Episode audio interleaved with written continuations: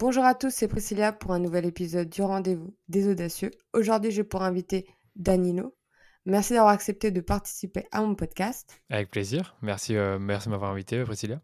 Tu es le fondateur de DHS Digital, une agence de publicité Facebook qui aide des jeunes entreprises nées du digital à booster leur croissance en ligne grâce à une stratégie d'acquisition full funnel. Alors, je suis heureuse de t'avoir comme invité car euh, tu es la première personne que j'ai suivie quand je me suis intéressée au marketing et je me suis tout de suite mise dans ta newsletter. Donc, je sais pas, ça va faire euh, deux ans. Et donc, euh, c'est méga cool de t'avoir aujourd'hui. Yes, c'est avec grand plaisir. Mais écoute, ça fait, ça fait, c'est cool que, bah, que tu aies découvert mon blog ou mon podcast. à mon avis, c'est plutôt le blog que tu as mm. découvert il y, a, il y, a, deux ans. Et la newsletter, ben, comme tu sais, une, une newsletter chaque semaine. Hein peu importe, peu importe la période, c'est une par semaine et, voilà. Il faut arriver à se booster parce que, en fait, là pour parler newsletter, qui est mon gros problème actuel, c'est que j'aime tellement pas écrire, etc., que je n'ai aucun plaisir à faire cette newsletter. Genre, c'est une tanasse, je vis ça trop euh, inconfortablement. T'as une passion, toi, pour le copywriting, pour écrire euh, Comment ça te. Enfin, comment vous arrivez à, créer une newsletter, newsletter pardon? J'arrive pas à dire ce mot. Écoute, euh, moi j'aime beaucoup écrire parce que euh, je suis quelqu'un d'introverti, donc c'est plus simple pour moi de, passer du temps à écrire, à mettre sur papier mes idées, enfin plutôt sur euh, une note d'ordinateur, de les organiser. Et je sais pas, j'aime beaucoup écrire. Après, là, par, ça fait un an que je, crée des podcasts. Je pense que je préfère encore plus maintenant enregistrer quelque chose, parler, utiliser ma voix, ma tonalité, les émotions. même si tout ça, c'est possible de le faire par écrit, bien sûr. Euh, mais je dirais que ouais, une chose que j'aime beaucoup, en fait, c'est créer des choses et que ça, ça peut passer par le fait d'écrire une newsletter, écrire un article de blog, faire un podcast, faire euh, justement une interview avec toi. Donc, euh, ouais, je pense que j'ai plus une passion pour tout ce qui est création de contenu dans ce cas-là. D'accord, parce que je me dis, si t'es introverti, passer au podcast, c'est complètement différent. Oui, mais maintenant ça va mieux parce qu'au début j'avais plus de mal. Maintenant ça va beaucoup mieux parce que j'ai pris l'habitude. J'ai fait, je pense, 65 épisodes depuis que j'ai commencé. Euh, beaucoup d'épisodes avec euh, enfin des interviews, donc là c'est beaucoup plus simple parce qu'on est deux. Et les épisodes en solo, j'ai dû en faire, euh, je dirais 35, 40. Et au début, oui, c'était dur parce que je scriptais beaucoup les épisodes que je faisais en solo. Maintenant, je les un peu moins, donc je me suis un peu habitué. Alors quand je dis introverti, c'est juste que je suis pas la personne qui va être super à l'aise en vidéo. Peut-être que je suis devenu un peu plus avec le temps. mais c'est vrai que je me, je me sens quand même meilleur à l'écrit, posé euh, dans, dans, un endroit où je, vraiment, je suis au calme, où je peux réfléchir à mes idées, à les mettre sur, euh, sur une note et les organiser. Alors qu'une vidéo, c'est très spontané, donc je suis beaucoup moins bon euh, là-dedans. Mais quand je vois les youtubeurs, je me dis que c'est un travail énorme d'être face à une caméra, d'arriver à jouer un rôle, de mettre du dynamisme dans sa voix, etc. Ça n'a complètement rien à voir. Et après, le travail derrière, c'est Exact, ouais, il y a aussi ça, il y a tout le travail derrière. Ben là, je pense que je pourrais euh, vraiment déléguer ce travail-là, mais je, ça reste. Je vais pas dire que j'ai peur de faire des vidéos sur, de faire des vidéos sur YouTube ou des vidéos sur une autre plateforme. C'est juste qu'actuellement, je sais que ça prendra beaucoup trop de temps. Mmh. Il y aura peut-être plus de potentiel que pour un simple podcast parce que ben, il y a plus de gens sur YouTube, mais pour l'instant, ça reste pas une priorité. Mais, mais je sais que ça demande du travail, comme tu dis, parce qu'il faut cadrer tout ça. Il faut faire plusieurs prises, puis après mmh. faire le montage. Euh, c'est beaucoup plus long que faire le montage d'un podcast, euh, ça c'est sûr. Et euh, donc, tu as lancé ton blog, ton blog pardon, en 2017. Et est-ce Enfin, moi, j'ai l'impression que tu es devenu un peu une référence dans le marketing. Est-ce que c'était ton objectif quand tu l'as lancé? Bon, déjà, je suis pas une référence dans le marketing. Franchement, je pense que c'est une grosse. Enfin, non, je suis pas, je suis pas totalement d'accord avec toi parce que pour moi, référence, tu sais, je pense à des, des mecs comme Neil Patel, Seth Godin, mmh. plein de noms comme ça. En francophonie, je sais pas, il y en a aussi des très connus. Je j'ai jamais les noms en tête à chaque fois qu'on va essayer de donner des personnes qui sont très connues. Après, c'est vrai qu'avec le blog, peut-être que je me suis classé dans les mmh. bah, peut-être les top 50 des blogs marketing qui ont le plus de visibilité euh, en France. Donc ça, bah, c'est indéniable parce qu'il y a des chiffres peut-être qui le prouvent, qui le montrent avec les positionnements Google. Donc est-ce que c'était mon objectif? Non, franchement, quand j'ai lancé le blog, j'avais juste envie euh, d'avoir une sorte d'impact, en tout cas de toucher des personnes avec mon contenu, d'avoir peut-être une certaine reconnaissance. Ça, c'est plutôt venu après, parce que je commençais à, sentir que j'avais ce besoin bah, que des personnes me félicitent pour mon travail, ou me contactent, ou me disent merci simplement. Et moi, j'aime beaucoup en fait savoir justement bah, des personnes comme toi qui ont pu être inspirées par mon contenu, que ce soit un stream newsletter, qui ont créé aussi du contenu. Bah, ça, c'est un truc auquel je pense au départ, même si au départ, ben, j'avais pas grand chose d'intéressant à raconter pour, inspirer. Et puis après, c'est venu avec le temps, avec l'évolution du, site. Parce que moi-même, en fait, je m'inspirais d'autres créateurs de contenu. Je pense l'un que j'ai le plus aimé quand j'ai commencé à, créer du contenu, c'était Gary Vee. Mais Gary Vee, déjà à l'époque, il avait déjà créé plusieurs entreprises et était déjà multimillionnaire, à mon avis. Et donc, moi, ça m'inspirait beaucoup de voir un, mec comme ça qui crée du contenu et ça m'a donné envie de faire pareil. Donc, c'est simplement comme ça que j'ai commencé. Voilà, certaines personnes commencent avec des objectifs bien précis. Moi, je n'avais pas un objectif très précis à ce moment-là. Aujourd'hui, j'ai des objectifs plus précis par rapport à mon blog et ce que je veux. mais au début, non, j'ai clairement pas, j'ai clairement pas pensé à me poser comme une référence ou avoir un blog avec 100 000 lecteurs. C'est pas à ça que je pensais au début. 100 000 lecteurs par mois dans ce cas-là. Mmh. Parce que moi, je vois bien que quand on est dans l'entrepreneuriat, tout le monde dit ouais, objectif hyper précis. Et en fait, ça fait une pression parce que au début, tu lances ça un peu pour le fun, avec le feu, en disant ouais, je vais créer un truc, ça va être trop bien. Donc j'ai l'impression que les objectifs, tu vois, ils viennent avec le temps quand tu as envie de vraiment créer quelque chose et de professionnaliser et dire ok, j'ai créé un truc, il y a peut-être du potentiel, maintenant il faudrait que je cadre un peu tout. En fait, quand tu commences à cadrer les choses et que tu te mets des objectifs chiffrés, pour moi, ça devient plus un, travail, un travail d'organisation, de management. Et oui, c'est peut-être un peu moins fun que quand tu démarres sans attente particulière. Après, voilà, maintenant, mon blog, clairement, c'est une source de, revenus en quelque sorte. Donc, je fais hyper attention à ça, au positionnement des articles, au sujet que je vais traiter, à tout ce que je vais dire finalement. Donc, j'y prends peut-être un peu moins de plaisir qu'avant. mais après, peut-être qu'avec le temps, je vais arriver à faire la part des choses et avoir des objectifs très précis et toujours y prendre beaucoup de plaisir. Maintenant, je suis vraiment très focus business et qu'est-ce que qu'est-ce que mon blog peut générer en termes de, de lead ou de vente. Donc c'est vrai que je prends un peu moins de plaisir qu'avant. Et je pense que c'est intimement lié au fait que j'ai des objectifs précis par rapport au blog, sa visibilité, le taux de conversion, etc. Comme tu prends moins de plaisir, est-ce que des fois tu as du mal à t'y mettre? Ouais, ouais, bien sûr, bien sûr. Bah là, j'ai écrit un article hier, donc jeudi, et c'est vrai qu'on était dans l'après-midi. Et vers 15h, clairement, j'en avais marre. J'ai été prendre une pause d'une heure et demie, j'ai été faire autre chose. Après, c'était un peu mieux, mais oui, il y, a certains articles où je ne vais pas dire que je me force de les faire, mais je dois quand même me motiver moi-même mentalement de les faire. Alors qu'avant, je n'avais pas vraiment cet aspect-là parce que j'avais beaucoup moins de pression, parce que je n'avais pas forcément 20, 25 clients à gérer. Enfin, même c'est pas moi qui gère tous les 25 clients, mais je pense que tu as compris, il y, a une certaine mmh. pression par rapport à ça. ni d'entreprise à, à, manager, ni des chiffres à à devoir atteindre à la fin du mois. Donc c'était vraiment différent. Ça, c'était plus un plaisir, des choses que je faisais. En plus, je faisais même durant le week-end. Donc pour te dire, maintenant je le fais la semaine parce que le week-end, j'arrive plus. Et donc, oui, tout ça pour te dire que oui, il y, a des fois où j'ai un peu de mal à créer du contenu. Et je dirais que ça dépend aussi du contenu en lui-même. Par exemple, j'ai écrit un, article sur les top 10 des podcasts que je préfère. Je l'ai écrit assez vite parce que j'étais hyper inspiré, parce que ben, justement, j'adore écouter des podcasts et en, et en créer. Donc, du coup, c'est un article qui était très simple à écrire. Mais là, par exemple, j'ai écrit un article sur la, comment structurer des campagnes Facebook Ads. Comme c'est un sujet que j'ai abordé mille et une fois, que ce soit bah, dans des interviews, sur mon podcast, dans mes formations, en parlant avec des clients, mais bon, répéter une énième fois ce concept et le mettre à l'écrit, j'avais un peu moins envie. Quoi. Mais je l'ai quand même fait. Oui, je me dis à la redondance de dire toujours les mêmes choses, ça doit être compliqué à terme. Exact, exact. Voilà, c'est ça que je veux dire. Parce que moi, je suis un peu dans cette phase-là où je me dis, ok, j'aurais bien que ça soit plus pro, etc. Et je vous avoue, j'en prends, je prends beaucoup moins de plaisir et j'ai vraiment du mal à m'y mettre. J'ai même du mal à me lever. Ça devient un peu euh, vivement les vacances. non, juillet. Hein. ah non, non, en août, pardon. Non, non, en août, euh, bah oui, ça passe trop vite. Mais ouais, je, moi, j'arrive dans, dans, ce plateau, tu vois, où je me dis, ok, je suis à deux doigts de pouvoir faire quelque chose de plus professionnel dans ma tête. Et le, ok, ben, faut que je le fasse, en fait. Et euh, donc, je mets moins de force parce que je suis moins motivée, parce que je trouve ça moins fun. Donc, t'as pas les pas, pardon, les résultats derrière euh, qui tombent. Et en fait, ça devient frustrant et tu dis, waouh, quel magnifique cercle vicieux. C'est ça, ça peut vite devenir un cercle vicieux. Après, non, je, je vais pas te mentir, je prends beaucoup de plaisir à faire tout ce que je fais. Mmh. Je sais qu'il y a son lot de pression, mais c'est juste que si on reparle de ce que je faisais il y a 3-4 ans, qui était de créer du contenu sans attente particulière, ou alors dans le seul but d'avoir quelques clients, quelques revenus qui rentrent par-ci par-là, en plus de ce que je faisais sur le côté, donc qui était soit de chercher de l'emploi ou soit de gérer quelques prestations. Oui, c'était un super plaisir. Maintenant, comme je te dis, c'est différent. Oui, mais je me dis, ton entreprise évolue, donc de toute façon, ça veut dire mmh, que tu mets quand même tellement d'énergie positive dedans et que tu as envie de te lever le matin. C'est des petites choses, je pense. J'ai bien envie de me lever le matin, bien ah, sûr. C'est des, petits paramètres un peu, voilà, qu'on prend moins de plaisir, mais on le fait quand même. Mmh. Et est-ce que toi, tu as toujours voulu être entrepreneur? Je pense pas que c'était un rêve. en tout cas, je suis pas sûr que j'ai toujours voulu l'être. En tout cas, avant mes 22, 23 ans, j'y pensais pas trop.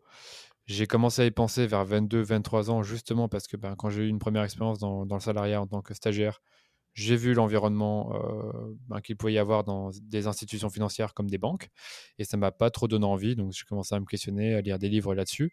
Euh, et, euh, c'est là quand j'ai pensé à peut-être être entrepreneur. Mais c'était juste un peut-être. Je me disais, ah, tiens, ça pourrait être intéressant peut-être d'avoir une entreprise, mais je ne savais pas du tout une entreprise de quoi, quand est-ce que j'allais faire ça, avec qui. Donc, j'avais aucune idée de ce que j'allais faire à ce moment-là. Euh, après, ce que je peux te dire, c'est que bah, là, 5 ans plus tard, donc c'est plus ou moins vers 22, 23 ans, je me posais les questions. Là, j'en ai 28. Bah, je sais que je suis vraiment à la place euh, où, que je voulais être il y a 5 ans. C'est-à-dire qu'il y a 5 ans, ce que moi, ce que je voulais, c'était simplement d'être indépendant, avoir une situation financière qui est stable, euh, être heureux, avoir des responsabilités dans mon activité pro. Et aujourd'hui, c'est tout ce que j'ai. quoi. Et je pense que si j'avais pas suivi cette voie à 24 ans, de commencer à créer du contenu, bah, j'aurais peut-être pas pu avoir ce que j'ai aujourd'hui. Donc voilà, pour répondre à ta question, je suis pas sûr que c'est un rêve ou que c'est toujours ce que j'ai voulu être, mais là je le suis et je suis très content des résultats que j'ai pu obtenir grâce à mon activité en tant qu'indépendant et en tant que, dans ce cas-là, CEO d'agence. Mmh. En fait, c'est en créant un peu un side project que tu as pu devenir ce que tu es aujourd'hui? Ouais, c'est ça. Et pour moi, je vois vraiment ça comme un véhicule, donc un moyen qui me permet d'avoir des résultats. Peut-être que mmh. ça tombe il y a trois ans, euh, j'aurais peut-être créé un site euh, e-commerce et j'aurais, euh, je vendrais des chaussures. Mais finalement, non, j'ai une agence de publicité Facebook. J'aime beaucoup la pub Facebook, j'aime beaucoup le marketing. Donc, ça me botte bien comme, comme secteur. D'autant plus qu'on peut travailler avec plein d'entreprises super cool, qui ont des super projets. On peut les booster, les mettre en avant. généralement, les clients avec qui on bosse, on est content de travailler avec eux, on a des bonnes relations. Donc, à ce niveau-là, je suis content. Bien sûr, ça a, ça a son, son lot de problèmes parce que ben, voilà, il y a des choses qui vont pas toujours très bien. Euh, il peut y avoir des problèmes avec de la, saisonnalité, des plateformes qui ont des soucis. On en parlera peut-être après. Euh, du coup, euh, voilà, je sais que c'est un métier stressant, mais quelle que soit l'activité que tu vas entreprendre, ce sera stressant. Donc moi, je sais que quand tu es entrepreneur, penser que tout va bien aller, qu'il n'y aura jamais de problème et qu'il n'y aura jamais de stress, c'est utopique. et je pense qu'on a d'office beaucoup plus de pression quand on est vraiment le chef d'entreprise, en tout cas qu'on a un, rôle dans le management ou la direction de l'entreprise. On a beaucoup plus de stress que quand on est, par exemple, indépendant ou quand on fait un premier job de community manager. Ou, je ne dis pas que quand, on est community manager, on n'a pas de pression, mais juste que la pression peut être un peu différente. Donc, ça pour te dire que ce que je fais aujourd'hui, je suis hyper content de le faire et ça me permet vraiment d'avoir les résultats dont, je te parlais, que je voulais au départ. C'était être indépendant, faire un peu ce que je veux quand je veux. C'est pas toujours possible, c'est vrai, mais je peux quand même me permettre des choses. Et par exemple, si je veux aller travailler un mois à l'étranger, je peux tout à fait le faire. Et je suis très heureux dans ma vie et j'ai plein de choses euh, positif par rapport à ça. Et euh, c'est à quel moment qu'en fait ton blog il a décollé et que tu t'es dit ok je peux faire un business? Hmm, Il a décollé euh, ben justement fin 2017 et c'est à ce moment-là que j'ai justement eu des demandes pour des prestations de services. comme je n'avais rien à vendre, ben, j'ai cherché à, développer une offre qui n'était pas terrible à l'époque, mais qui m'a permis en tout cas de, vendre quelques prestations les premiers mois de l'année 2018.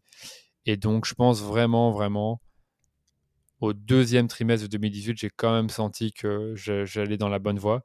Donc, je te dirais pour répondre à ta question que fin 2017, j'ai senti que je, pouvais, je pourrais peut-être éventuellement, avec beaucoup de si, vivre d'une activité d'indépendant ou de consultant en marketing grâce à mon blog. Et 4-5 euh, mois plus tard, j'ai eu la confirmation que c'était possible. C'est comme aller vite, mais je sais que tu as créé beaucoup de contenu. Mmh. Ouais, genre, bah, je trouve qu'aujourd'hui, c'est ça qu'on parlait de contenu tout à l'heure, mais aujourd'hui, je crée beaucoup plus de contenu qu'avant. Avant, je créais un article de blog par semaine, je faisais quelques posts Facebook et c'est tout. Aujourd'hui, je fais 3-4 euh, posts Instagram par semaine, 3-4 posts LinkedIn par semaine, deux épisodes de podcast, euh, un article de blog toutes les deux semaines. J'en mets également certains à jour, ou alors je délègue la mise à jour de certains articles de blog. Donc, euh, et, et, je fais aussi des podcasts avec des personnes comme toi, des interviews en live, des choses comme ça. Donc, je crée beaucoup plus de contenu maintenant qu'il y a, 3 ans pourtant. Est-ce qu'il faut en créer beaucoup plus maintenant qu'avant, justement, parce que euh, c'est devenu euh, une norme? Ouais, je trouve qu'il y, y, a plusieurs années, donc il y a, en 2017-2018, il y avait beaucoup moins de créateurs de contenu. Il se passait rien sur LinkedIn, il se passait rien sur mmh. Instagram, en tout cas dans notre euh, secteur, le marketing digital et l'entrepreneuriat de manière générale, hein, tout ce qui est entrepreneuriat en ligne. Donc je trouve qu'il faut quand même créer plus de contenu. Après, pourquoi est-ce que je crée autant de contenu? Mmh, Je dirais que je sais que si plus je suis présent dans l'esprit des gens, en tout cas dans l'esprit des personnes qui peuvent euh, me voir sur les réseaux, plus il y a de chances qu'ils me contactent pour une prestation, pour une formation. Donc je sais que bah, ça, reste intéressant de créer beaucoup de contenu.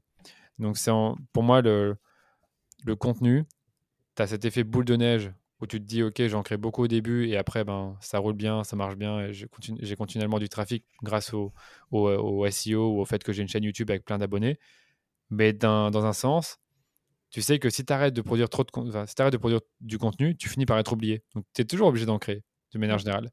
Il y en a qui vont garder un rythme très correct, peut-être de un post par semaine euh, sur chaque réseau et euh, un post, un, euh, pardon, un article ou un épisode de podcast ou une vidéo YouTube, histoire de nourrir un peu leur, leur communauté. d'autres, comme moi, qui veulent produire un peu plus de contenu. Et j'en connais encore d'autres qui, qui, en produisent encore bien plus que moi. Ouais, mais après, je pense qu'ils délèguent aussi. Ouais, bien sûr. Parce qu'à un moment, ça devient compliqué. Bah, y a, y a, ouais, il délègue, mais y a, par exemple, il y a un podcast que j'écoute qui s'appelle The Mindset Mentor mmh en anglais. C'est un super podcast et je me rappelle l'année passée, j'ai écouté, il faisait deux épisodes par semaine. Maintenant, il en fait cinq. Et pourtant, c'est toujours lui qui continue à les, produire. Donc, on voit qu'il a accéléré sa création de contenu. Et j'avoue que maintenant, j'ai l'impression de le voir, mais tout le temps. Étant donné qu'il fait un podcast tous les jours et qu'il poste sur Instagram, il doit, également poster sur LinkedIn et Facebook, ça j'en sais rien, mais en tout cas, il est très présent. Et bah, je sais que ça marche bien pour lui parce qu'il explique dans son podcast que son activité se porte super bien. Bah après, c'est un rythme chacun doit trouver, quoi. Moi, je sais pas si tu as eu des moments difficiles, euh, des échecs, des moments tu as voulu abandonner? Et jamais vraiment eu de moment où j'ai voulu abandonner. Euh, je pense que c'est dans ma personnalité de, vraiment être persévérant. Euh, moi, j'aime bien parler de résilience. Donc, le, fait vraiment de, de continuer à avancer, quoi qu'il arrive, de se relever, de chercher des solutions, peut-être de pivoter, euh, de euh, passer les obstacles, sauter au-dessus, passer à côté, etc. Donc j'ai pas vraiment eu de moment où j'ai voulu abandonner. Par contre, bah, comme tout entrepreneur, j'ai eu plein de difficultés, mauvais moments, des échecs, j'ai fait plein d'erreurs. Et euh, je pense qu'aujourd'hui, ma plus grosse difficulté ou frustration, c'est de perdre des clients. Parce que je mmh. reste très attaché, peut-être parfois trop attaché émotionnellement aux clients avec qui on bosse. Et quand ils vont voir ailleurs pour telle ou telle raison, ça peut être parce que les performances sont moins bonnes, parce qu'ils sont moins satisfaits de la prestation, ou parce que ben, ils veulent réinternaliser tout ça, ben, je, le prends toujours un peu personnellement. Maintenant, j'ai réussi un peu à, me détacher de tout ça émotionnellement. En tout cas, je, je, pense être un peu moins qu'avant, mais ça reste quelque chose qui est frustrant, je trouve, de, perdre des clients. Donc, donc voilà, et pour le reste, en, fait, en, fait, honnêtement, ça s'est assez bien passé ces trois dernières années. On n'a pas eu trop de difficultés. Là, on en a un, peu plus parce qu'il y a des problèmes avec avec iOS 14 et Facebook, donc ça crée euh, du stress parmi nos clients. Donc, euh, je sais clairement c'est pas une période facile pour, pour les agences Facebook. Donc, si, jamais il y a des consultants Facebook ou des, des CEO d'agences qui nous écoutent, ben voilà, on est tous dans le même bateau. on a tous des problèmes et c'est pas simple en ce moment.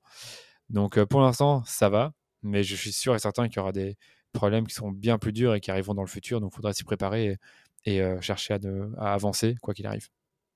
Ouais, justement, c'est une question que je me posais, c'est comment on, euh, on arrive à créer un métier alors qu'il dépend tellement des algorithmes et des décisions de tous les GAFA? Euh, ben, Moi, ce que je me dis dans tous les cas, c'est que euh, Facebook, Google, Apple, Amazon, ils vont pas mourir. Donc, quoi qu'il arrive, ces mecs-là, vont, enfin, ces mecs-là, ces entreprises-là plutôt, vont trouver des solutions à leurs problèmes. Donc, nous, on fait de la publicité sur leur plateforme, enfin, plutôt, on achète de la publicité sur Facebook, sur Instagram. Euh, Facebook va pas se laisser faire. Avec tous les problèmes avec euh, Apple, il y en aura peut-être d'autres avec Google ou avec les navigateurs, avec euh, les cookies. Ils vont pas se laisser faire. Ils vont trouver des solutions. Et ben, c'est vrai que parfois c'est stressant parce que ben, ils n'ont pas les solutions tout de suite. Qu'est-ce que je vais dire Ils n'ont pas les solutions tout de suite. Et surtout, ben, on est beaucoup dépendant des solutions qu'ils vont mettre en place. Donc peut-être que des solutions seront peut-être moins intéressantes pour nous en tant qu'agence. Peut-être qu'elles le seront plus, on verra. Mais ce que je peux te dire, c'est que euh, avec les problèmes qu'il y a aujourd'hui sur Facebook, les PME ont vraiment besoin de, s'entourer d'experts qui maîtrisent la situation, qui comprennent ce qui se passe. Parce que si elles souhaitaient le faire par elles-mêmes, bah, c'est déjà pas facile. Mais maintenant, avec ce qui se passe avec les mises à jour d'iOS, euh, des, iOS et bientôt d'Android et des cookies, ce sera encore beaucoup moins. Donc je sais qu'il y aura des opportunités qui vont arriver avec les problèmes qu'on a actuellement. Là, elles peinent un peu à arriver parce que en fait, la mise à jour a été déployée fin avril en réalité, c'est seulement vers début juin qu'on a vu euh, les problèmes arriver. Et là, en fait, c'est l'été. Donc les entreprises se posent des questions. Mais en fait, elles se posent des questions parce qu'elles pensent, à mon avis, que c'est lié au fait que les gens sont déconfinés, que c'est l'été, que oui, il y a les problèmes d'iOS. Mais je pense qu'elles vont encore s'en poser bien plus quand elles vont voir finalement en septembre, octobre, c'est pas bien meilleur. Ça sera meilleur qu'en juillet, août, ça c'est sûr. Mais à ce moment-là, à mon avis, on va avoir de la demande et on va avoir euh, euh, bah, des, questionnements euh, qui, peuvent arriver de la part d'entreprises bah, qui veulent faire de la publicité Facebook ou qui en font déjà. Donc je sais que ça va créer des opportunités. Dans tous les cas, c'est pas simple de faire un métier où on dépend des décisions des algorithmes et des, des GAFA, comme tu l'as dit. il faut s'adapter. Et je dirais aussi qu'il faut se diversifier. Peut-être qu'un jour, on fera plus seulement la pub Facebook, mais aussi de la pub Google, Pinterest, Amazon, j'en sais rien, j'invente. Mais en gros, pour se dire, bah tiens, s'il y a beaucoup de problèmes sur Facebook, bah, en ce moment sur Google, ça marche très bien et sur Amazon encore plus. Donc c'est bien pour nous aussi. Mais là, pour l'instant, bah, moi, je reste spécialisé sur Facebook Ads et bah, les gens qui travaillent, je pense que c'est ce qu'ils veulent aussi.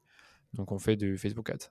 Oui, parce que euh, je me dis avec la nouvelle mise à jour de d'iOS, c'est quoi? Comme quoi, c'est les cookies ne sont pas euh, enregistrés plus de 24 heures, donc tu peux plus faire de retargeting, etc. et de pub ciblée, non? Mmh, C'est presque ça. C'est qu'en gros, euh, c'est vite fait comme j'ai expliqué. C'est pas totalement lié aux cookies parce que en fait, quand tu es sur un appareil iOS et que tu vas sur une application, n'importe laquelle, de l'App Store, Facebook te, enfin pas Facebook justement, Apple te demande si tu es d'accord que cette application te traque et donc va mmh utiliser un identifiant, enfin dans, le cas de Facebook, enfin plutôt dans le cas de l'application Facebook, il va utiliser ce qu'on appelle un IDFA, donc une sorte de tracker, mais qui va suivre ton activité sur différentes applications et sites web sur iOS.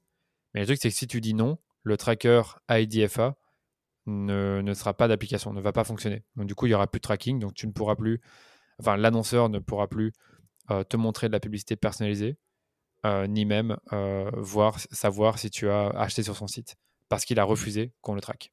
Oui, j'ai vu qu'il y a beaucoup de personnes qui n'ont pas accepté le tracking. Voilà, il y a beaucoup de personnes qui ne l'acceptent pas, et il ne faut, faut pas oublier que c'est pas sur 24 heures, c'est tout le temps. En fait, si tu n'acceptes pas une fois, bah, en fait, tu l'as ça restera toujours comme ça, à moins que tu ailles dans tes paramètres. Ce que je vous invite à faire d'ailleurs, allez dans vos paramètres, euh, dans vos paramètres euh, de votre iPhone et acceptez le tracking, acceptez le tracking pour Facebook et Instagram. Ça nous créera moins de problèmes. Enfin, je rigole un peu, mais plus sérieusement, je pense que tu as dans les paramètres de ton iPhone, je suis en train de regarder. À mon avis, dans général, sûrement dans. Euh, bon, bref, je trouve pas, je pense pas que j'ai cherché en direct, mais en gros, il y a un paramétrage où tu, ce qui s'appelle sûrement App Tracking Transparency, où tu peux voir un peu les, les applications où tu as bloqué le tracking, en gros. Euh, à quel moment tu t'es dit que tu pouvais en fait monétiser tes services? Parce que j'ai remarqué qu'il y avait deux philosophies. Euh, qui veulent faire euh, du gratuit avant d'oser vendre, ou il y a la philosophie je vends et en fait j'apprendrai sur le terrain. Bah, en fait, moi j'ai juste attendu d'avoir des demandes. Enfin, c'est pas que j'ai attendu, c'est que quand j'ai eu des demandes, bah, j'ai compris que je pourrais vendre mes services, même si j'en avais pas encore. Donc c'est juste à ce moment-là que j'ai compris que je pourrais potentiellement les vendre. Donc c'était six mois après avoir lancé mon blog. Euh, moi, ce que je peux donner comme conseil à la limite pour, pour ceux qui nous écoutent, c'est d'apprendre un maximum de choses chez un annonceur ou une agence et proposer ses services en tant que freelance ou avoir un side project. D'accord? Et si ça commence à bien marcher, que tu commences à avoir des demandes, quelques clients, que tu vois que tu, tu commences à, avoir, à générer un revenu qui est intéressant en tant qu'indépendant complémentaire ou auto-entrepreneur en France, bah là, tu peux te lancer à temps plein euh, bah, quand tu vois qu'il y, a ce potentiel-là. Après, moi, ce que je conseille dans tous les cas, c'est bah, de compter six mois à un an pour se payer. Donc au début, c'est pas une bonne idée de se payer parce qu'on a besoin de trésorerie, de, plutôt de se constituer une trésorerie et de faire attention à ses sous. Et après six mois, après six mois à un an, normalement, on est censé être en mesure de se payer. Donc tout ce que je peux te dire, c'est que le mieux, c'est de commencer un projet sans trop de risques, le faire soit en tant qu'indépendant complémentaire en plus d'un emploi, ou alors, il y en a que bah, j'ai une personne que j'ai recrutée récemment qui s'appelle Géraldine. Et Géraldine, elle est indépendante complémentaire et elle travaille aussi chez nous euh, à mi-temps. Et euh, bah voilà, après, elle, fait un peu les deux, donc c'est cool pour elle. Et, euh, je pense que c'est intéressant peut-être de faire un peu des deux si on n'est pas trop sûr de soi, de faire à la fois un travail à mi-temps et avoir une activité en tant qu'indépendant complémentaire à mi-temps aussi. Donc ça dépend un peu de, toi, de ta capacité à gérer le risque et à te à bien débrouiller dans cette situation-là. Certaines personnes, ils adorent euh, être, euh, comment dire, dans une situation où il y a beaucoup de risques et donc du coup, ça les pousse à se dépasser et à trouver des solutions. Il y a d'autres personnes qui veulent être plus à l'aise et qui préfèrent vraiment attendre que bah, elles, ont, elles, ont, elles ont des plans clairs pour, euh, pour se lancer. Moi, je suis ce genre de personne-là. Je préférais vraiment attendre d'avoir que ce soit plus clair, que l'horizon soit pas trop débouché euh, pour euh, pouvoir euh, proposer mes services. Et c'est ce qui est arrivé en fait. C'est que comme je cherchais de l'emploi à cette, à, cette même époque et que j'étais tranquille chez mes parents et que j'ai commencé à avoir des demandes pour mes services, je me suis dit bah, c'est parfait. Autant essayer de, de, de, lancer mon activité en tant qu'indépendant complémentaire pendant quelques mois. Et si jamais ça se passe pas bien, je peux toujours chercher de l'emploi. C'était un peu ce que je m'étais dit à l'époque. Je m'étais donné six mois pour, pour générer un revenu correct pour me payer, pour me payer un salaire. Oui, Mais après, quand je me. Je sais pas, toi, t'es en Belgique, c'est ça? Donc, euh, j'ai pas envie de dire de bêtises ou être là, la française de base qui connaît pas les autres pays, je suis désolée. Euh, mais vous avez aussi un statut d'entrepreneur euh, aussi simple que le nôtre ou, Non, justement. En fait, on a un statut d'indépendant complémentaire. Et le statut d'indépendant complémentaire, c'est un statut qui te permet de cumuler une activité de salarié ou même ou même d'être au chômage et de te lancer en tant qu'indépendant. Mais tu ne peux pas dépasser un certain niveau de revenu, sinon bah, tu vas payer beaucoup d'impôts. Et si, tu dépasses ce niveau de revenu qui est vraiment très bas, hein, je pense que c'est 4000 euros sur l'année, un truc comme ça, donc ça fait à peine, ça, fait, à peine 400 euros par mois, ce qui est ridicule, ah, bah, tu, tu, vas payer des, des cotisations sociales de 700 euros tous les trois mois. Donc pour beaucoup d'indépendants, ça leur fait peur de payer 700 euros de cotisation sociale par, tous les trois mois. Ça me faisait peur aussi, même si aujourd'hui j'en paye beaucoup plus. Mais, mais c'est vrai que je trouve que tu n'as pas vraiment un statut aussi, aussi cool que l'auto-entrepreneur, d'autant plus qu'en tant qu'indépendant complémentaire, tu dois tenir une comptabilité, tu dois payer de la fin, rendre de la TVA tous les trois mois ou en récupérer. Donc tu dois tenir une déclaration trimestrielle. Donc tu as besoin d'un comptable qui va te coûter au départ, moi il me coûtait je pense 300 ou 400 euros tous les trois mois donc, il fallait les mettre, en sachant que je, mmh. venais de débuter. Donc, c'est clair que c'est pas aussi simple qu'en France. C'est pas aussi simple, donc vous êtes, vous êtes des petits chanceux, vous. non, je rigole. Oui, voilà, parce que. Non, mais si, bah si, il faut le dire, parce que quand même, l'acre, on, peut, on a un bon chômage. Enfin, là, ça commence à être compliqué parce qu'ils veulent sortir des nouveaux. des nouvelles lois là-dessus. Mais on a quand même voilà, pas mal de choses. C'est assez simple. On va sur Internet. Le comptable, voilà. On peut aller jusqu'à, je sais pas, 30 000, voilà, passer. Enfin, on a quand même une certaine chance et je me dis, il y a pas, il y a moins de freins pour se lancer, hormis les peurs, parce que le statut d'entrepreneur est assez flexible et cool et rend l'entrepreneuriat simple mmh en France. Bah, simple, je dirais, dirais pas que c'est simple, parce que franchement, si, c'était simple, tout le monde pourrait le faire. Mais je vois ce que dire, se lancer est plus simple que en Belgique, dans d'autres pays, je sais pas comment c'est. mais ça, je peux te dire que si j'étais en France, j'aurais plus de facilité à me lancer. Euh, après, je pense du point de vue administratif, les deux pays se, se valent en termes de, complications administratives. Oui, bon, après, on a besoin du comptable. Enfin, c'est moins répandu, comptable, etc. Oui, c'est vrai, c'est vrai. Normalement, un comptable, c'est plutôt quand tu en, en, société en France, alors que alors qu'en Belgique, même quand tu es indépendant euh, complémentaire ou indépendant tout court, ben, tu as besoin d'un comptable. Je dis pas que c'est simple de se lancer dans l'entrepreneuriat dans le sens où il euh, faut quand même voilà, avoir un peu être une tête brûlée. Mais pour juste passer la première barrière de je la crée, après le reste, voilà, c'est l'iceberg. Justement, je parlais d'entrepreneuriat. Et est-ce qu'il y a des choses pour toi essentielles dans le marketing que tout le monde devrait connaître et on passe un peu à côté? Moi, j'ai remarqué beaucoup de personnes passent à côté de la base du branding. Je trouve que le branding, c'est super important. créer une marque forte, ben, j'en parlais avec Pierre dans mon agence. On expliquait que les clients qui étaient le moins touchés par iOS 14 sont ceux qui ont une marque super forte parce que même quand il y a des problèmes d'algorithme et même quand euh, euh, c'est l'été, que c'est super calme, euh, qu'il y a un peu, moins de choses à, promouvoir, bah, ils continuent à vendre parce qu'ils ont une marque très forte. moi, j'ai un autre truc en tête par rapport à cette question, c'était le positionnement. Je pense que c'est un truc qu'on n'en parle pas beaucoup. On parle beaucoup de trouver son client idéal, on parle beaucoup ben, de justement de créer du contenu, etc. Mais je trouve que le fait de trouver un positionnement qui est un peu unique, ou en tout cas qui est différenciant, on ne parle pas assez, et euh, Seth Godin, justement, que j'ai cité au début de l'épisode, bah, il te parle beaucoup de ça. Ce qu'il explique, en gros, c'est que si tu veux vraiment euh, te démarquer de la concurrence et euh, en, quelque sorte trouver le sweet spot, donc vraiment l'endroit dans le marché où tu vas vraiment être différencié, où tu pourras vraiment te démarquer des autres, ben, tu dois en gros te positionner correctement. Donc comment faire? Ce qu'il explique, c'est que tu dois déterminer deux axes pour ton positionnement. Et dans ces deux axes, tu vas euh, identifier deux euh, attributs de ton produit ou service qui sont importants pour ton audience. Ça peut être le prix, la performance, euh, la qualité, les ingrédients, le professionnalisme, tout ce que tu veux. Et tu vas te, positionner dans les extrémités, c'est-à-dire là où tu as peu de concurrents. J'ai vraiment donné l'exemple pour DHS digital, l'exercice que j'avais fait l'année passée, euh, donc euh, au milieu de l'année 2020. Euh, c'est qu'en gros, bah, je remarquais que de plus en plus, je voyais des consultants débarquer sur Facebook Ads, donc de plus en plus de consultants indépendants qui faisaient exactement la même chose que nous, donc avaient la même offre et qui avaient le même discours marketing qui était de dire on gère vos campagnes, on les pilote et on vous apporte de la mmh. performance. ok?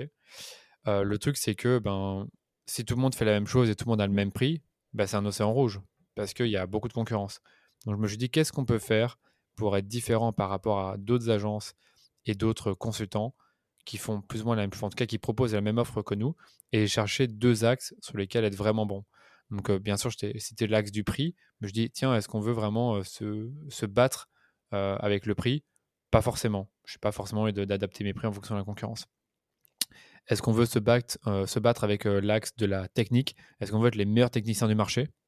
Je suis pas sûr non plus parce que déjà à l'époque, on parlait du fait que la technique sur Facebook, c'est de moins en moins valorisé parce que les entreprises se disent qu'elles peuvent le faire elles-mêmes parce que c'est pas si dur que ça et parce que justement du jour au lendemain tu peux avoir plein de consultants qui l'apprennent par eux-mêmes avec une formation comme la mienne et qui du coup ben, vont savoir faire de la technique.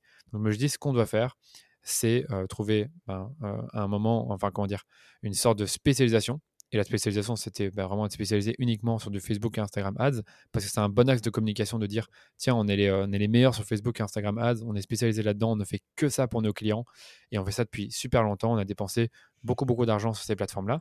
Et j'ai trouvé un autre axe bah, sur lequel on n'était pas bon du tout à l'époque, et sur lequel on est seulement en train de s'améliorer et de vraiment avoir des choses à montrer et à raconter, c'est la créativité. Parce qu'il y a beaucoup d'agences et consultants qui font des campagnes Facebook et Instagram, qui font que ça, donc qui sont spécialistes, mais qui sont pas créatifs du tout. Donc si tu prends les deux axes, donc tu as l'axe Y, donc par exemple spécialisation, et l'axe X, créativité, ben, tu as beaucoup d'agences qui sont tout en haut euh, de la spécialisation, mais qui sont tout à gauche dans la créativité. Donc tout à mmh. gauche, c'est-à-dire qu'elles sont pas bonnes. D'accord? Et là, c'était là où on était avant. Et je me suis dit, ça serait peut-être intéressant si on allait plutôt dans euh, très spécialisé et très créatif. En tout cas, euh, plus créatif que les autres. Et donc, c'est un peu là où on a cherché à se positionner. Et je trouve que ça, ça te permet déjà de se démarquer parce que franchement, je le remarque, quand je parle de nos offres créa à, des prospects potentiels, ben déjà, ils sont hyper emballés parce qu'ils disent Ah, c'est intéressant, ça, notre, agence, notre ancienne agence faisait faisait pas ça pardon. Ils ne, proposaient, proposaient pas de contenu, ils allaient juste se contenter d'utiliser le contenu qu'on leur donnait et ils donnaient jamais. Ils n'avaient jamais leur mot à dire là-dessus. Ou alors certains disent Ouais, mais tiens, moi, moi, j'ai pas forcément envie d'avoir une agence créa, une agence média. J'aimerais bien avoir les deux. Donc, le fait d'avoir cherché à se positionner sur le créneau spécialiste et créatif, ça nous a beaucoup aidé, je pense, à, rester, je ne vais pas dire être les meilleurs, mais en tout cas à se démarquer par rapport à, la pléthore de à tous les constants qu'il peut y avoir dans ce créneau-là. Donc, je ne sais pas si c'était clair ce que j'ai raconté ici par rapport au positionnement, mais je trouve que c'est un truc, on ne le dit pas assez, mais quand tu démarres, quand tu as trouvé ce que veut ton client, ses besoins, ses problèmes, tu as identifié une solution, essaye de voir comment tu peux te positionner pour vraiment valoriser le plus ta solution et ton entreprise comme étant bah, celle qui euh, apporte la meilleure réponse au problème bah Moi, je t'avoue que c'est la chose où je me suis moins posé la question euh, pour la data. Enfin, si, je sais, voilà, je prends les startups parce que c'est mon, Comment dire euh, C'est des gens où j'ai pas besoin d'évangéliser sur la data analyse. Je pense un moment, ils sont assez. Enfin, ils connaissent normalement tout ça, donc c'est plutôt bien. Et j'aime bien les gens qui ont des grandes envies, même si ça ne marchera pas forcément. Et par exemple, pour. Euh, voilà, j'ai pas posé les questions de qu'est-ce qu'ils aimeraient le plus. Donc, je vais y travailler quand je vais réécouter le podcast. Et tu vois, pour genre mon podcast, je me, j'ai vu, je l'ai fait en side projet en mode, oh, c'est génial, waouh, des fleurs bleues, des licornes, on va faire un truc, ça va être énorme. Et ben en fait, vu que j'aimerais faire quelque chose de plus fort, ben je me rends compte que je me suis mise dans un océan rouge, de rouge, de rouge, énormément rouge, où il y a plein de gens qui interviewent euh, des entrepreneurs. Donc euh, voilà. Donc aujourd'hui, je. Oui, mais c'est ça. C'est ça, que j'allais dire. Oui. Voilà, ton podcast, c'est ça. je... je... vais te dire, avec ton podcast, on aurait pu faire l'exercice, mais en gros, j'ai vu ton, ce que tu faisais. Tu interviews des entrepreneurs, mais je connais au moins 10 podcasteurs en France qui interviewent des entrepreneurs. Non, tu peux, tu peux trouver une différenciation. Je dis juste que tu dois trouver un positionnement qui est unique par rapport à eux. C'est pas, c'est possible. Hein. Moi, j'ai un podcast sur le, marketing. Moi, comment je cherche à me positionner, c'est de me dire tous les gens que je vais inviter, c'est des spécialistes dans un domaine particulier et ils vont parler de ça pendant une heure, une heure et demie. On va te faire une vraie masterclass. On va vraiment aller dans, dans les profondeurs du truc et tu auras appris plein de choses qui seront applicables et tu seras aussi inspiré par le parcours de notre, de notre invité. Tu vois. Et, euh, je sais pas, je, je connais pas tant de podcasts que ça qui ont des interviews aussi, euh, euh, aussi comment dire, lourdes, chargées que celles qu'on a dans le rendez-vous marketing. Euh, là, je suis content de ce, qu'on a, ce que j'ai déjà pu faire avec ce podcast-là. Je dis pas qu'il est parfait, je dis pas qu'on a le meilleur positionnement, mais c'est un peu comme ça que je cherche à me, démarquer. Après, maintenant que j'y pense, honnêtement, il n'y a pas tant, que, tant de podcasts marketing qui Mmh. interviewent des marketeurs. Tu as des podcasts business qui interviewent des marketeurs, des chefs d'entreprise, des CMO, etc. des podcasts comme le mien, il n'y en a pas tant que ça. Ouais. Mais en fait, vu que moi, j'avais tellement juste envie de créer un podcast et d'interviewer des gens que j'ai toujours voulu rencontrer et que je trouvais pas le moyen pour, que le podcast, ça a été aussi... Enfin, ça a été possible. Que maintenant que j'aimerais que ça ait plus d'impact, et ben ouais, j'ai l'impression de creuser ma tombe, tu vois. Mmh, non, je pense pas. Je pense qu'il faut, vraiment, encore une fois, que tu trouves un axe unique à chacun de tes mmh. épisodes. Je sais pas lequel. Euh, ça prendrait peut-être une ou deux heures le temps d'y réfléchir et de voir qu'est-ce qu'on pourrait faire pour ton podcast. Mais il y a toujours une solution. Ça, il n'y a, pas de souci par rapport à ça. Et je trouve que tu as de la chance. Le, le marché des podcasts, on va dire, il est qu'au balbutiement. Il n'y a, a, aucun podcast en France, il y en a très peu. Donc là, c'est que le début. C'est bien d'être déjà avoir un podcast maintenant en 2021. C'était encore mieux d'en avoir un en 2017 ou 2018. Donc là, je regrette un peu. Mmh. Mais, mais clairement, là, il y a encore beaucoup de marge et tu as le temps avant de trouver ton positionnement unique. Ça peut être le simple fait d'avoir que des entrepreneurs dans un certain, dans un certain secteur. Moi, j'aime pas trop avoir le positionnement où tu vas te baser uniquement sur une industrie. Mais ça peut être aussi sur la pas la qualité de tes interviews, parce que tout il y, a, il y a beaucoup d'interviews qui sont déjà très qualitatives. ça peut être sur le format. C'est vrai que le format, il y en a beaucoup qui innovent là-dessus, mmh. Qui ont un positionnement unique parce qu'ils sont un format unique. ça peut être sur bah, les questions que tu as posées. Est-ce que c'est toujours les mêmes? Est-ce que c'est plutôt des trucs super spontanés? Ça dépend. Franchement, il y, a, plein de manières d'avoir un podcast qui est unique. Il faut juste que tu réfléchisses vraiment, encore une fois, à, deux axes où tu veux vraiment être très, très, très fort dans ces deux axes. Et si possible, ce que je disais tout à l'heure, bah, qu'il y ait peu de, de, dans ton cas, de podcasteurs qui soient bons là-dedans. Moi, je voudrais savoir, là, c'est des questions un peu plus personnelles. quel est ton plus grand défaut? Je suis très impatient. Enfin, moi, je, contrôle ça sur le long terme, sur le court terme je m'impatiente très vite. Genre, je, ne supporte pas les fils. Euh, quand les choses se passent mal sur du court terme, encore une fois, ça mérite, ça m'agace. Donc je pense que mon impatience, ça reste un, beau défaut qui m'a parfois causé des problèmes et qui a parfois causé des tensions avec euh, bah, des, proches. Mmh. Ah, c'est un peu dommage. Qu'est-ce que tu détestes faire? Je déteste repasser sur le travail des autres. Euh, j'aime pas non plus faire l'administratif, donc je pense que vraiment un truc que j'aime pas, c'est admettons que je délègue quelque chose et que bah, on doit passer du temps à voir tout ce que tu, tout ce que tu as fait et que si c'est pas bien fait que je dois recorriger tout ça que, ce, que ce soit un prestataire ou, une personne salariée j'ai vraiment du mal avec ça parce que bah, quand je délègue quelque chose et que quand je fais confiance à quelqu'un bah, j'attends que le travail soit mieux fait que ce que j'aurais fait moi-même donc du coup j'ai un peu de mal avec ça et quand tu délègues tu délègues parce que tu sais déjà faire ou parce que tu sais pas faire? Les deux les deux. Mais principalement ce que je sais déjà faire. Je pense qu'il y a très peu de choses que je ne sais pas faire, que je délègue, à part euh, le montage vidéo, le montage du podcast. Mais la plupart des trucs que j'ai délégués, je sais le faire. Tu montes pas toi le podcast? Non, non, non c'est Dylan qui le monte, euh, mon cousin. Ça, ça met du temps. Donc, mmh, euh, exact. Mieux déléguer. Ouais, je n'ai jamais fait. D'accord. De toute façon, franchement, les premiers podcasts que j'ai montés, j'ai mis 10 heures par épisode. Ouais, tu vois, mais non, lui, il y passe quand même moins de temps. Il y passe peut-être sur un épisode de, de 1 heure et demie, il va y passer deux heures et demie à l'air, un truc comme ça. Oui, mais non, oui, mais enfin, la learning curve, tu vois, du, du, début du je ne savais pas du tout faire ah maintenant c'est simple, je suis quasiment sur mon portable à côté. Exact. Et je peux faire autre chose. Exact. Exact. c'est vrai que c'est vraiment ça. Est-ce que tu as une anecdote euh, honteuse ou marrante à nous partager? Ouais, il y en a une que j'ai partagée récemment euh, à un pote qui me demandait justement, euh, je ne vais pas dire la même question, mais qui me disait voilà, qu'est-ce qui s'était arrivé récemment dans ton activité en tout cas. Euh, qui était un peu euh, loufoque ou quoi. Et euh, c'est qu'en gros, j'ai failli perdre un client parce que j'ai fait un post LinkedIn.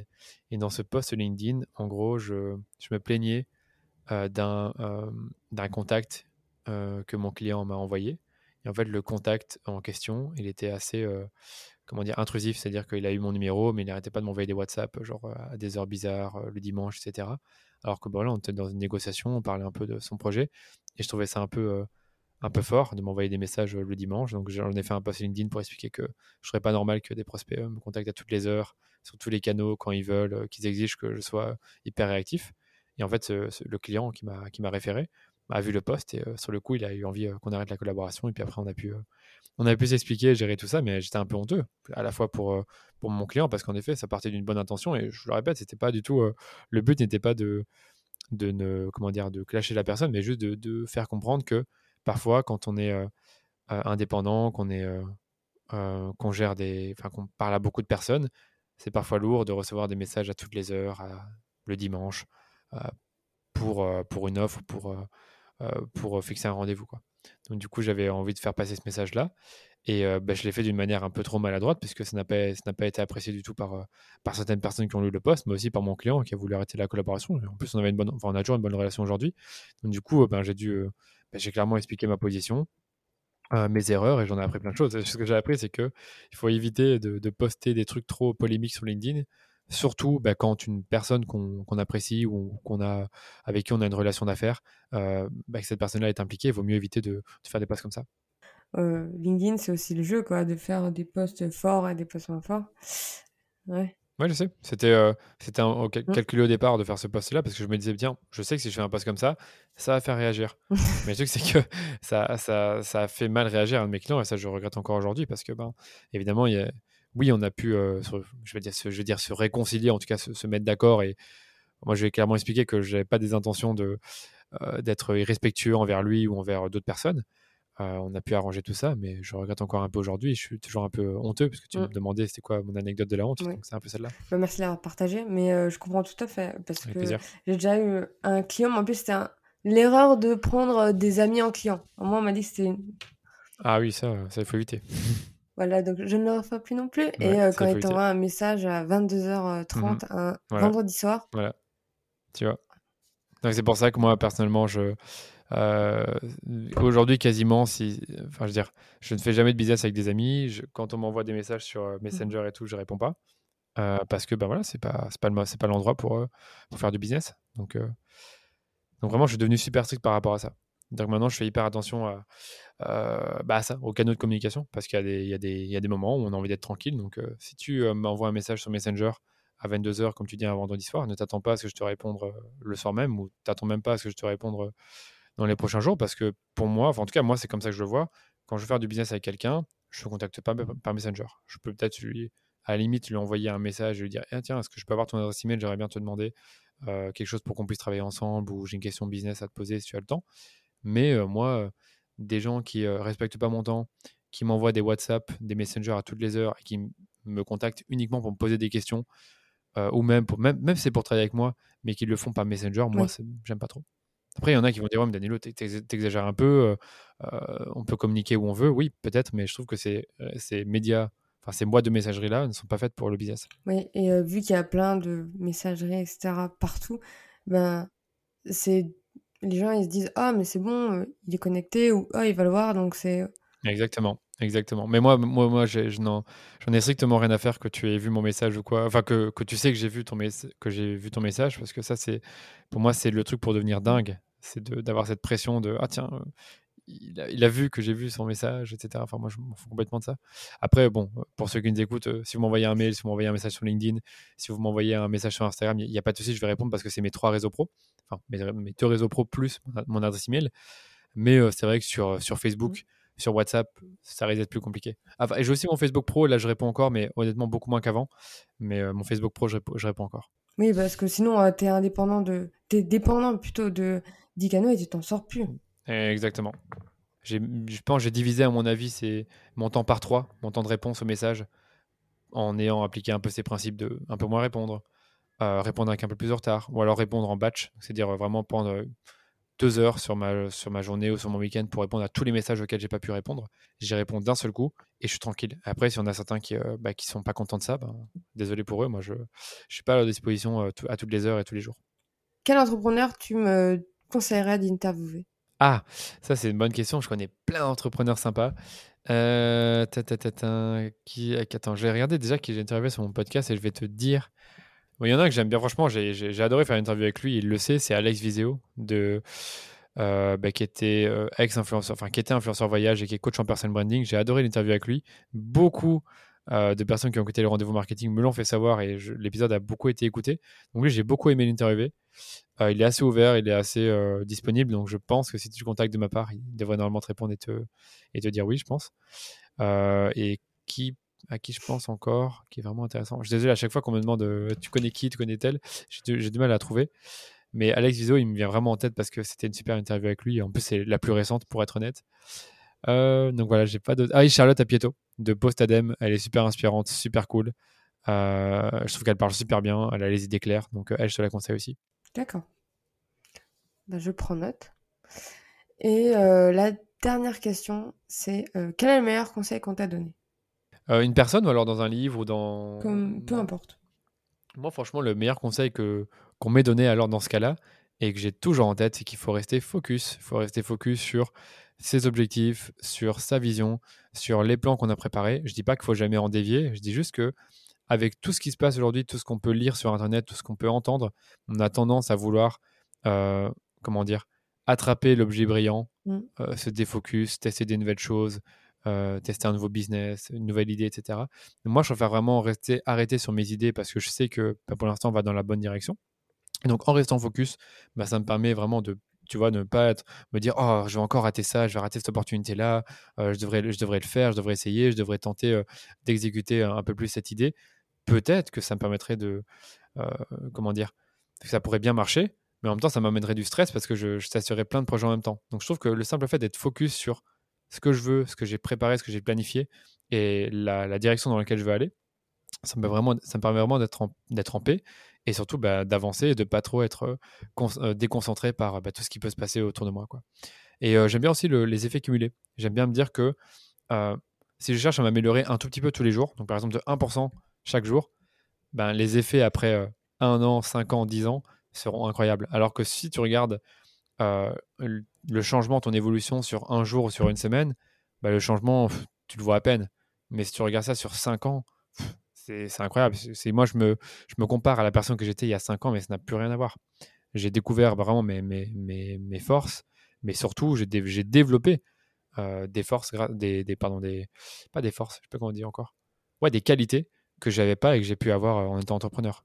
Peut-être tout ce qui est organisation, communication, persuasion, euh, confiance en soi, euh, que puis-je dire encore? Euh, hmm, Que j'avais pas avant. Hmm, éthique de travail, j'en avais déjà une avant. Mais surtout la mentalité de progression, je te dirais. Avant, je réalisais pas qu'en fait, si tu cherches toujours à t'améliorer, bah, tu ne peux que évoluer, tu peux que avoir des résultats parce qu'en fait, tu es, constamment drivé par ça. Et donc, tu es toujours motivé parce que, tu, que tu cherches toujours à t'améliorer, à progresser, à faire mieux que la dernière fois. Il ne faut pas voir ça comme une course, tu vois. Euh, une course, pour moi, c'est euh, tu cherches absolument à être le meilleur et si tu l'es pas, enfin, tu cherches à gagner la course et si tu la gagnes pas, tu es dégoûté et tu arrêtes. Non, là, c'est pas ça. Pour moi, c'est un marathon qui se termine jamais et dans lequel voilà, le seul but, c'est de continuer à s'améliorer et euh, vraiment de, profiter de, du voyage plutôt que de chercher à, à, à, être heureux quand tu arrives à destination. Je sais pas si c'est ce que je veux dire. Si, si, je connais exactement cette métaphore et on me dit souvent mmh. de profiter du, du voyage. Enfin, voilà, mais on a souvent l'impression qu'on est en train plus de tirer le train que d'être dans le wagon, tu vois, et euh, on admire le paysage. Oui, mais en fait, tu peux, tu peux faire les deux. Tu peux justement être la locomotive et admirer le paysage, profiter. Et euh, en même temps, mais voilà, quand tu arrives à destination, tu es content. Et puis après, tu trouves une autre destination et ainsi de suite. Mais ce que je veux dire, c'est que euh, j'ai pas envie d'être la personne qui va cravacher pendant 10 ans pour atteindre un objectif arbitraire, je sais pas, de gagner 5 millions ou de je sais pas moi, je, peux te donner plein d'autres exemples de, de, me payer une villa euh, en Côte d'Azur, par exemple. Mmh c'est un exemple qui me vient souvent en tête parce que je connais des entrepreneurs qui me disent que ce serait euh, leur rêve et ce qui est très bien. Mais euh, pour moi, c'est une finalité, ça. Parce qu'une fois que tu as la maison, tu es dedans. Et ouais, c'est très bien, c'est très confortable, mais après, tu fais quoi? Donc, moi, je préfère me focaliser sur, sur le voyage, sur, tout ce que je peux faire, toutes les choses que j'aime bien faire et que justement j'essaye de faire. Aujourd'hui, j'essaye de faire que des choses que j'aime bien faire, comme faire des podcasts par exemple, c'est un truc que j'aime bien faire et euh, de profiter de tout ça. Et surtout, encore une fois, comme je te disais, de chercher à progresser. Mmh. Parce que je sais, par exemple, que ce podcast qu'on fait là, bah, c'est peut-être le euh, je sais pas, 75e podcast, voire 80. Je pense que j'ai dû au moins faire 80 épisodes si je compte tous les épisodes que j'ai fait euh, sur mon podcast et ailleurs. Bah, clairement, mon premier podcast, j'étais très nul. Bon, là, on est au podcast 80, je pense que je suis un peu meilleur. Et ça, j'aime bien cette, cette, ce sentiment de progression. Ah, mais complètement, c'est à force, c'est l'intensité qu'on met dans ce qu'on fait qui nous rend meilleur. C'est même pas l'expérience. C'est à mmh force de faire, tu fais, tu fais, tu te répètes, tu seras meilleur. Euh, mais clairement, que ce soit toi dans ton blog, dans ton podcast, dans euh, ton expertise euh, Facebook, dans ta relation avec des clients, enfin, dans tout ce qu'on fait. Mais après, je dirais une dernière chose pour conclure, c'est que il il faut pas chercher à améliorer des faiblesses. C'était vraiment nul dans quelque chose. Admettons que euh, tu es quelqu'un qui n'aime pas du tout manager, mais n'essaye pas de devenir manager. Délègue ça, trouve un manager qui le fera mieux que toi et concentre-toi sur ce dans quoi tu es le meilleur et cherche, et cherche à t'améliorer là-dedans. Bien sûr, tu peux travailler certaines faiblesses, ça c'est sûr et certain. Moi, par exemple, j'étais pas très bon en communication et en organisation à l'époque, quoique organisation, j'étais pas très bon, mais je pense meilleur que d'autres. Là, j'ai bien progressé parce que ben, il, a, bien fallu que je progresse. Mais en communication, sincèrement, euh, bah, je l'ai dit tout à l'heure, je suis un peu introverti. Et euh, voilà, je, je m'exprime pas facilement, enfin, je m'exprimais pas facilement en public et j'avais un peu du mal euh, avec les autres à même vendre mes, vendre mes services ou me mettre en avant. Maintenant, je fais beaucoup mieux parce que je cherche à m'améliorer, mais je le fais beaucoup moins bien que d'autres personnes qui sont naturellement fortes là-dedans, tu vois. Donc, je sais que ce sera jamais mon fort d'être euh, d'être euh, une bête de scène ou d'être super bon en vidéo parce que ben, voilà, c'est pas, pas, pas, dans ma personnalité. Oui, mais après, tu vois, je, donne l'exemple juste rapidement. le podcast, mmh. J'ai voulu le faire, mais là, j'articule, mais à une époque, j'articulais pas du tout assez bien. On me l'a reproché, on me l'a dit Ah, toi, fais un podcast, mais personne ne voudra parler avec toi et tout, t'es personne. Euh, genre, j'avais euh, des entrepreneurs strasbourgeois que j'adorais et maintenant que j'adore parce que j'ai pu les interviewer alors qu'on m'a dit que c'était impossible, tu vois. Mmh et euh, malgré tout que j'ai j'ai pas la bonne voix, on m'a on a tout le temps reproché de pas s'articuler, de pas avoir une belle voix, de voilà, c'est normal si tu sais pas chanter, t'as une voix dégueulasse. Enfin voilà, tu vois, je me suis quand même dit en fait, tant pis, j'irai chez un orthophoniste, je l'ai fait et je ferai quand même ça quoi. Exact. Mais tu vois moi c'est un peu ça. Et maintenant je tu vois par exemple on parle, mais j'avais beaucoup ce problème d'articuler dans mon podcast. Bon déjà il y a deux choses. les épisodes de podcast que j'ai enregistrés bah, il y a encore un mois, je les ai enregistrés avec un une Invisalign. Donc c'est un appareil dentaire qui est invisible, mais en gros c'est une mmh. gouttière, donc ça te ça facilite pas le, le fait d'articuler. Maintenant je l'ai plus et du coup j'articule beaucoup mieux. Je parle lentement, donc là je le fais exprès de parler plus lentement et c'est un truc que, bah, que je fais plus consciemment. Alors qu'avant, bah, il fallait vraiment. Enfin, que je fais, pardon, je fais plus inconsciemment. Alors qu'avant, il fallait vraiment que je me concentre et que je me dise, OK, parle lentement, là, tu parles trop vite. Et donc, j'avais vraiment ce problème de parler très vite, de parler un peu dans mes dents à cause de l'Invisalign. Et en plus de ça, déjà, quand j'étais plus, euh, plus jeune, j'articulais pas beaucoup. Et là, j'ai un peu travaillé ça. Je t'avoue que j'ai pas encore été voir un orthophoniste, mais je compte bien le faire. Et ça m'a permis de m'améliorer. Mais je sais que je serai jamais aussi bon que quelques, certaines personnes qui, euh, naturellement, euh, sont très bons en interview, s'expriment super bien, super clairement, euh, très posés, avec des, belles phrases, etc. Je sais que je ne serai pas aussi bon qu'eux, mais j'ai pu progresser un peu, tout comme toi, ou visiblement, tu as progressé là-dessus. Oui, voilà, mais après, je me dis, on n'est pas des journalistes. C'est pas grave si on n'arrive pas à mener une interview avec des belles phrases, des belles questions. En fait, c'est juste la passion. Exact. C'est pas grave, mais il faut quand même chercher à être bien préparé, être. Euh, enfin, tu vois ce que je veux dire, quoi. Mais c'est vrai qu'en effet, t'es pas obligé de faire euh, aussi bien qu'un journaliste. Oui, mais pour pas culpabiliser, pour pas se mettre de frein en se disant, ouais, je peux pas faire un podcast, je peux pas écrire parce que je suis pas journaliste, je suis pas écrivain, c'est ça surtout. Non, ça non. Ok. Ben, merci d'avoir répondu à toutes mes questions. C'était un plaisir. Merci euh, Danilo et à très bientôt. À très bientôt. Salut. Merci d'avoir écouté cet épisode jusqu'à la fin. Mais avant de partir, tu peux prendre juste deux minutes pour soutenir mon podcast en mettant 5 étoiles et un commentaire sur Apple Podcast si tu as un iPhone. Sinon, tu peux me suivre sur Spotify. Ça me permettrait de me faire connaître en remontant, tu vois, dans l'algorithme. Ça toucherait plus de personnes et on serait une plus grande communauté à m'écouter. Tu peux aussi le partager à un ami Peut-être que euh, ça l'inspirera, peut-être qu'il en aurait besoin aujourd'hui pour être reboosté. Et euh, si tu veux être au courant des prochains épisodes, tu peux t'inscrire à ma newsletter. Je te fais des bisous et je te dis à bientôt.